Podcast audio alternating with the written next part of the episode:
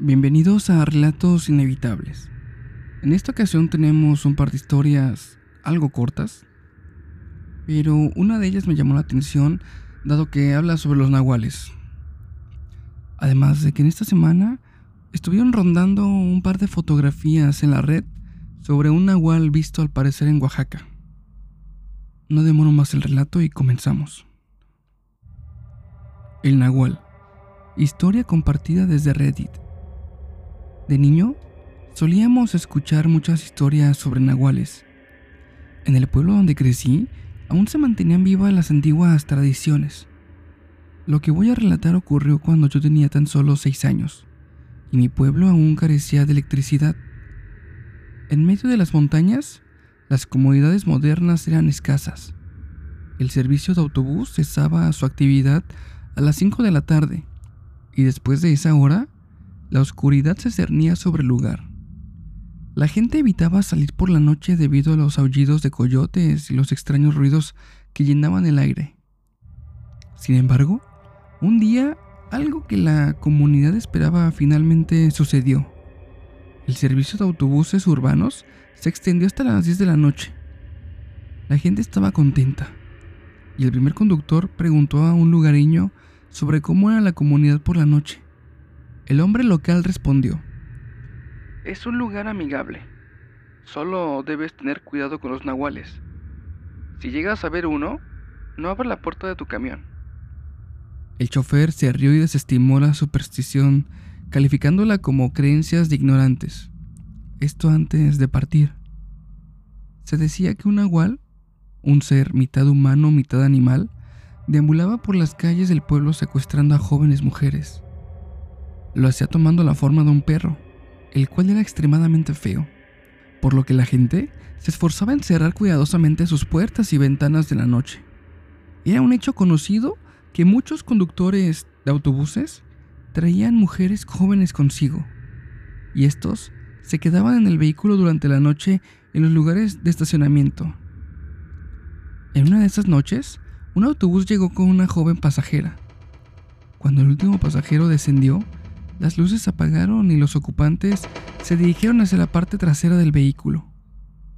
Permanecieron allí, en silencio, durante un largo tiempo.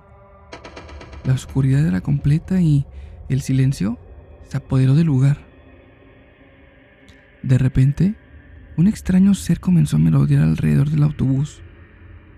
Era un animal de apariencia grotesca que parecía una mezcla entre perro y humano. La criatura estaba furiosa y hacía intentos desesperados por abrir las ventanas.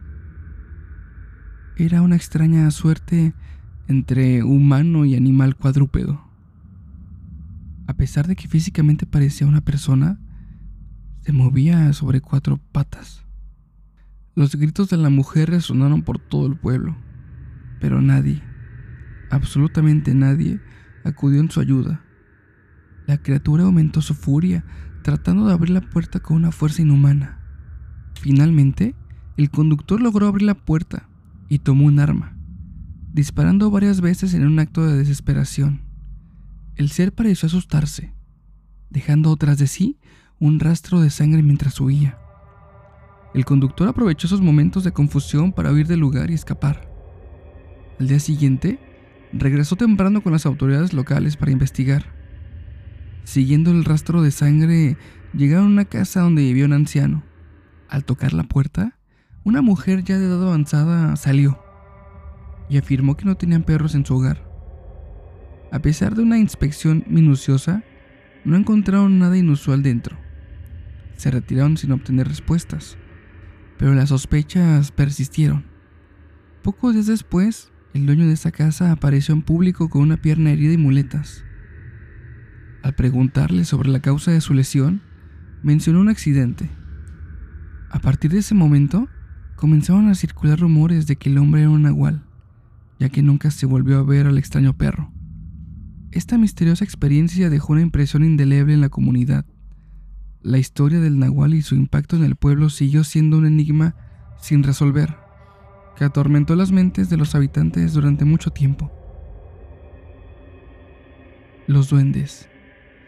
Historia compartida por Bravo Bravo CD.